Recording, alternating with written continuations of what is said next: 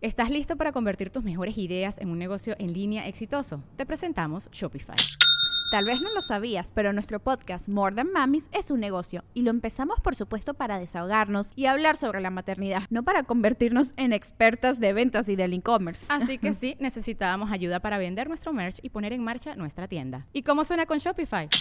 Llegó otra venta. Shopify es la plataforma de comercio que está revolucionando millones de negocios en todo el mundo. Ya seas un emprendedor desde tu casa o desde donde sea, Shopify es la única herramienta que necesitas para iniciar, administrar y hacer crecer tu negocio sin dificultades. Con Shopify puedo gestionar pedidos, envíos y pagos desde cualquier lugar, brindándote toda la información y estadísticas de tus ventas al detalle. Regístrate para un periodo de prueba con tan solo un dólar al mes en shopify.com barra sonoro, todo en minúsculas Ve a shopify.com barra sonoro para llevar tu negocio al siguiente nivel. Shopify.com barra sonoro.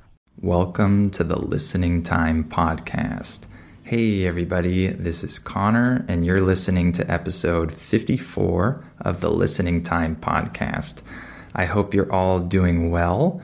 Uh, I'm in a really busy period of my life again because I'm actually gonna move this week again. I know that uh, you probably remember from some episodes ago that I moved uh, last year, uh, less than a year ago, but now I'm moving again. And so, of course, everything is pretty hectic right now. In English, the word hectic just means chaotic or disorganized. So, everything is hectic right now but I'm trying to record some episodes in advance so that I can release them and still uh, stay on schedule and keep on working. And I have some other good news. I'm planning on starting to do weekly episodes again. Recently, I've just been doing bi weekly episodes. This means uh, one episode every two weeks. That's what I've been doing recently. But I'm going to try to do a weekly episode from here on out. Um, I might not be able to sustain this rhythm forever, but I'm going to try to switch back to weekly episodes. So I hope that it will be useful for you all to have a new episode every week, and hopefully, uh, you guys appreciate that and you guys want more listening time episodes. So, hopefully, after this episode, the next one will be released in one week. So, I'm happy about that. Of course, this means that I need to do more work, I need to record more, but I think that I can do it. And so, I'm sure that'll be good news for most of you. Uh, and remember that you can become a listening time member, super member, or family member at patreon.com slash listening time. The link is below this episode in the episode description. Uh, if you need my specialized training on improving your listening and also on improving your pronunciation, this membership will be very helpful for you. So, if you can understand me, but you still can't understand other native speakers, then I know that my training will be extremely helpful for you and will help you understand the sound system of English better so that you can understand native speakers better. So make sure to become a listening time member. And if you become a listening time family member, this means that you get my advanced podcast episodes. So every month I release an advanced episode where I speak at normal speed and I also provide the transcript. So, if you become a listening time family member, you get access to my advanced episodes, and this is what's going to help you reach an advanced listening level. Okay, so make sure to join today. All right, so in today's episode, I'm going to talk about job interviews. This is a topic that has been widely requested. Uh, when I say that it's been widely requested, this just means that many people have requested this topic. So it's been widely requested. Uh, a lot of you want to hear a podcast episode about job interviews, so I decided to do one. This isn't my field of expertise, but I thought that it would still be useful for you to hear me talk about job interviews and give a few tips uh, from my perspective. And at the end of the episode, I'll also give you some helpful phrases that you can use during job interviews. So make sure to listen to the very end because I'm going to give you some helpful English phrases that you can use in job interviews. Remember that you have the transcript for this episode below this episode in the episode description. So click on that link if you need it. All right, let's get started. Are your ears ready? You know what time it is. It's listening time. Okay, so first of all, let me talk about my experience with job interviews. So, I haven't had many interviews in my life. I've had a few in the US and a few in Mexico. Um, the ones that I did in the US were for part time jobs. So, I was just looking for jobs that I could do while I was studying in high school or in college. And I think I just had one interview for a full time job, uh, but I wasn't that interested in the job and I didn't really prepare much for that interview. Uh, so that wasn't a big disappointment when I didn't get that job. Uh, but I think I did pretty well on the interviews that I did for part time jobs. But like I said, I haven't done many interviews. And in Mexico, I did a few interviews uh, for teaching jobs in different schools. And so I did that when I first came to Mexico. But in the last six years or so, maybe five and a half years, uh, I haven't had any job interviews. So it's been a long time since I've done one. However, I often help students prepare for job interviews that they have to do in English. So I have a lot of experience preparing students, uh, at least with the English element of their job interviews. So let me just give a few tips that I have about job interviews. Remember that I'm not an expert. Uh, if you really want uh, intense interview training, then you should probably go to an expert. But I can give a few of my thoughts as an English teacher uh, some tips that might help you out. So, the first one is to have good structure with your answers. Okay, this is very important in my opinion. So, when I train students uh, for their job interviews, the number one problem that I see is that their answers are hard to follow and they're disorganized. So, when I say that something is hard to follow, this just means that I have trouble understanding the logic or the structure of it. So their answers are often hard to follow. And this is because they don't have good structure. They don't organize their answers in a logical way. In the US, we write a lot of essays in school, and these essays have a very logical structure to them. Uh, if you don't know what an essay is, this is a paper that you write uh, in school, usually about a certain topic that has maybe five paragraphs or maybe a lot more than that. But this is an essay. So I wrote a lot of essays in school. And like I said, these essays have a very logical structure that we're supposed to follow. This structure can also be applied to interviews and it can really help to organize your answers. So, I wrote a lot of essays in school. And in an essay, you're supposed to have an introduction paragraph, a few body paragraphs with your main points, and a concluding paragraph that summarizes your main points.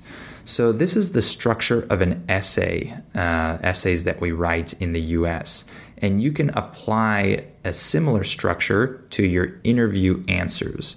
So, the way that you can do this is to first restate the question, right? You restate the question that the interviewer asks you uh, in different words, and then you go over your main points and then you restate the question again. So, for example, if the question is, uh, What are your biggest strengths? My answer could be, My biggest strengths are, you see how I restated the question? Or I could say, My three greatest strengths are, and then I can list one, two, and three, and then give my evidence for each one, right? You want to make sure that you say each main point and then you give evidence and examples of each one to prove that you have each of those strengths, for example. And then at the end of your final point, then you restate the question again. You say, and so these are my three greatest strengths. You see that? You had an introductory sentence where you restated the question, and then you had a few main points, and then you restated the question at the end to summarize your answer. So, this is a very logical structure. It's very easy to follow. And if you use this structure, your answers are going to sound organized. And even if you don't have the best answer in the world, you'll have a very clear answer. And this is going to help you and it's going to make you look better in the eyes of the interviewer. Okay? So it sounds much better when you have a logical order, a logical structure to your answers. So this is uh, my first piece of advice. My next piece of advice is to try to stand out. Uh, when I say stand out, what I'm saying is you try to make yourself look different or special when compared to the other candidates who are applying for this same position. Okay. Another problem that I see a lot when I'm training my students is they give boring answers. As they're giving their answer to my interview question, I kind of lose interest as they're talking. There's nothing special about what they're saying, and it sounds like an answer that anyone could give. And so this is not good because if you don't stand out, uh, if your answer is a little bit boring, then the interviewer probably isn't going to remember you. Uh, the interviewer is going to remember the other person, the other candidate who was more interesting, who gave a more interesting answer. Okay.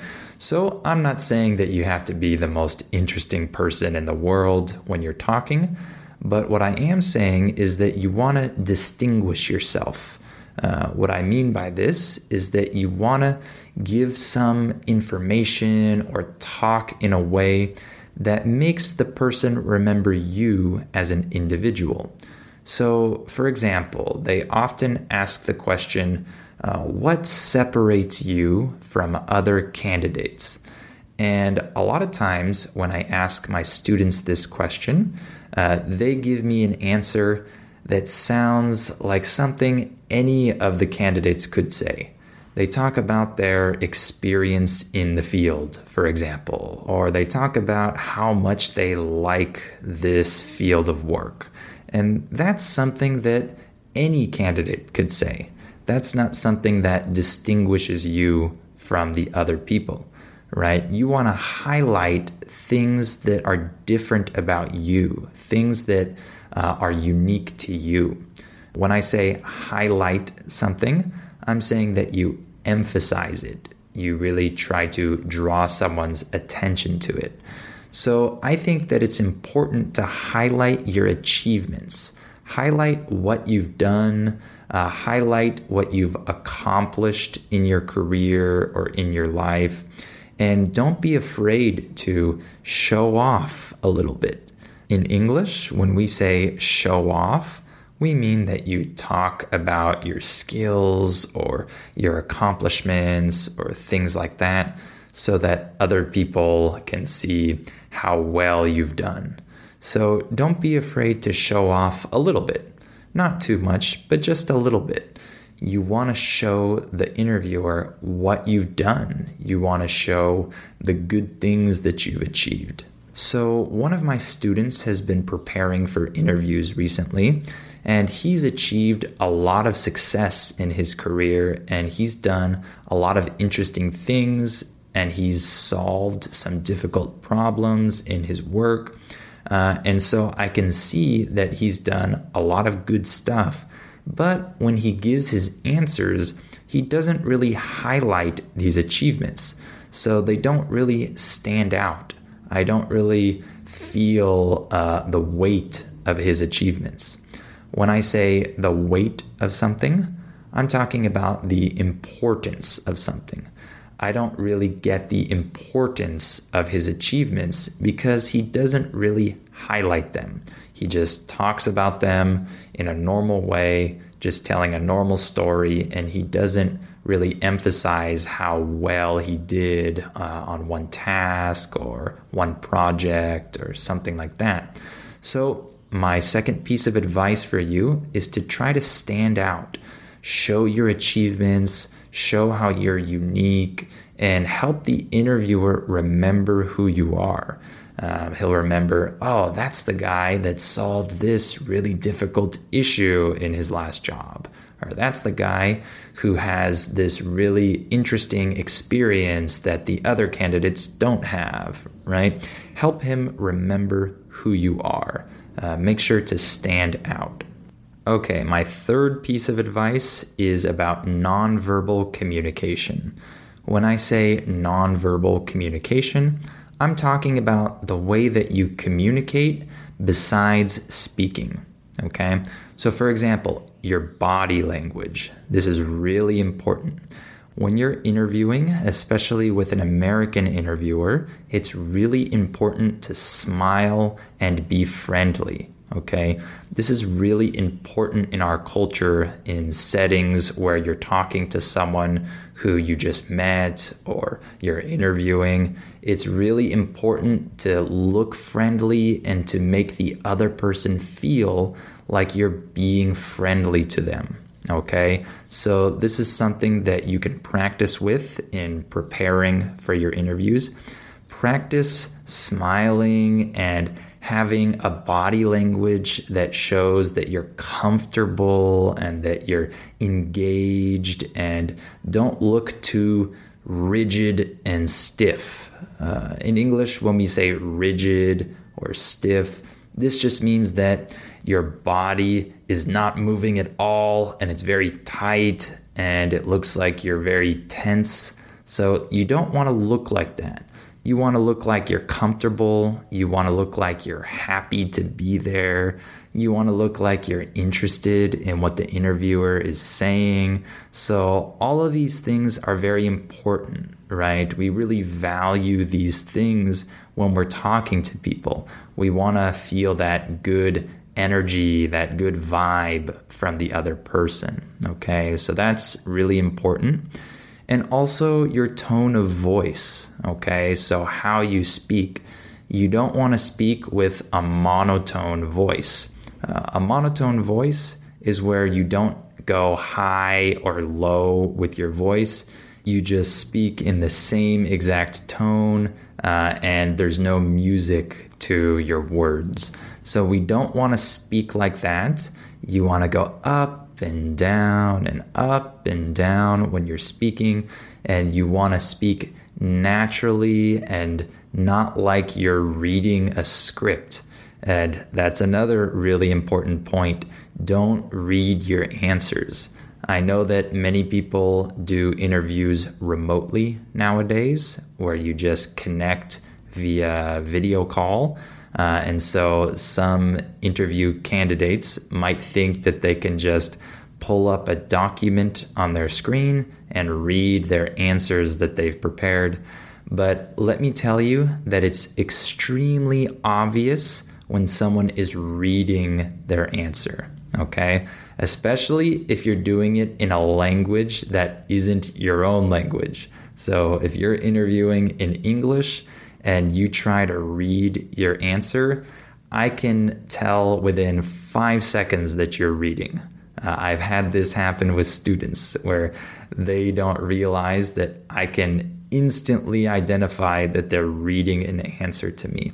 But it's really obvious, it's distracting, and it doesn't feel real. So do not read your answers. Try to memorize the main points of your answer and then recall that information and talk naturally about it. Do not read your answers. Okay, so lastly, I want to give you some useful phrases that you can use during your interviews. These are phrases that come up a lot. Uh, in English, when I say come up, uh, in this context, I mean that it appears. So these phrases appear a lot in answers, so it's important to learn how to say them correctly. So here's the first one.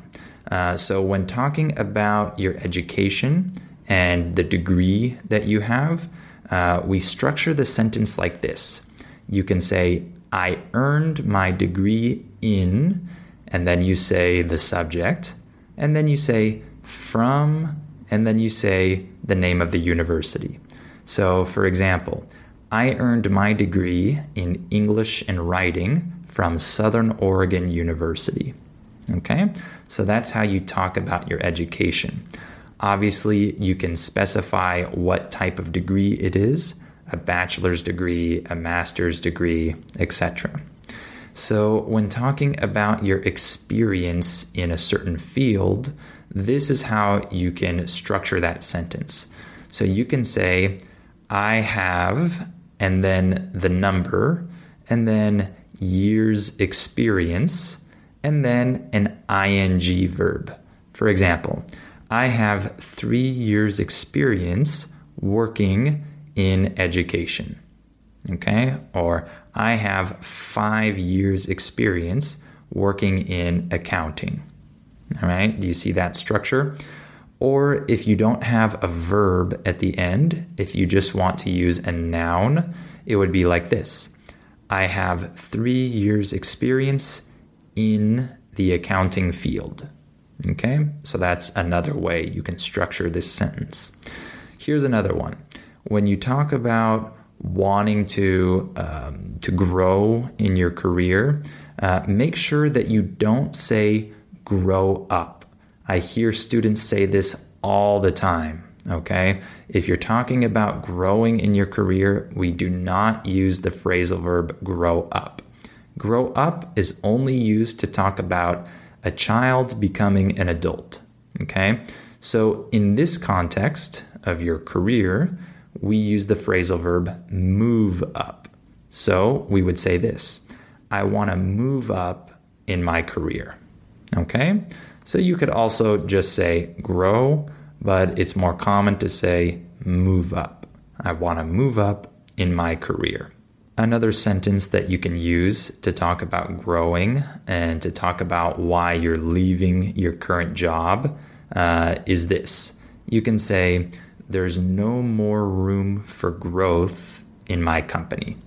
This just means that you can't move up anymore in your company and that's why you're looking for a new job. You can say, There's no more room for growth here or in this company. Okay? And the next one, when you're talking about where you see yourself in five years or in 10 years, uh, this is the structure that you can use. In five years, I see myself, and then you use an ing verb. So, for example, in five years, I see myself managing a team of people. Or in 10 years, I see myself taking on new responsibilities. Okay, so that's a structure you can use when they ask you the question, Where do you see yourself in five years or 10 years? Okay, here's one more phrase. So, when you're rephrasing the question at the end of your answer, like I talked about before, at the end, you want to restate the question to summarize. When you do that, this is the phrase you can use. We say, So that's why blah, blah, blah. So, if the question is, Why do you want to work for our company? you would give your answer, and then at the end of your answer, you would use this phrase. So that's why I want to work for this company. Does that make sense? Uh, this is how we restate the question at the end of our answer. This is really important because it signals to the interviewer that you're done with your answer, that you're finished. Okay? It really helps uh, the interview move forward and it helps your answers sound very organized. Okay? All right, we'll stop there for today. I hope this episode was interesting for you and useful for you. Remember to become a listening time member. Uh, you can click on the link in the description below this episode, and you'll get my specialized training, my seminars, my training videos. You'll get my advanced podcast episodes if you become a listening time family member. And of course, you get bonus episodes every month. Okay? And also remember that you have the transcript available uh, also in the episode description. Just click on that if you need it. And remember that I'm going to start doing weekly podcast episodes now. So the next episode should be just one week from this episode. So very exciting. All right. Well, thank you for listening to this episode, and I'll talk to you on the next episode of Listening Time.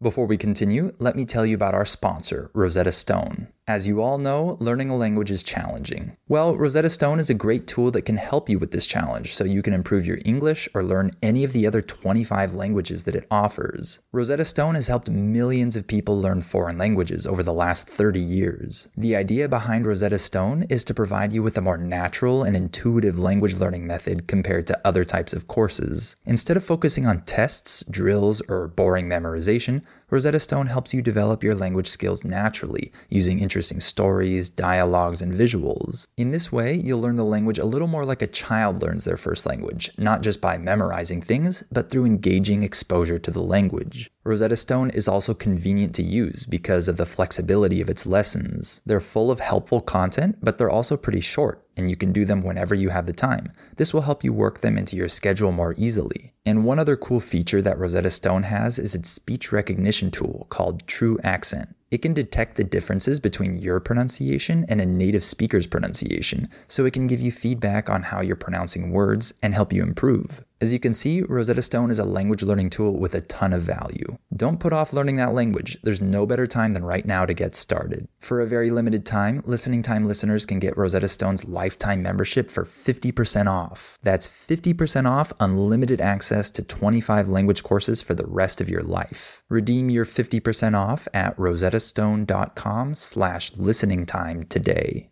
¿Quieres regalar más que flores este Día de las Madres? The Home Depot te da una idea. Pasa más tiempo con mamá plantando flores coloridas, con macetas y tierra de primera calidad para realzar su jardín. Así sentirá que es su día todos los días. Llévate tierra para macetas Bigoro por solo $8.97 y crece plantas fuertes y saludables dentro y fuera de casa. Recoge en tienda y sigue cultivando más momentos con mamá en The Home Depot. Haces más, logras más. Más detalles en homedepot.com diagonal delivery.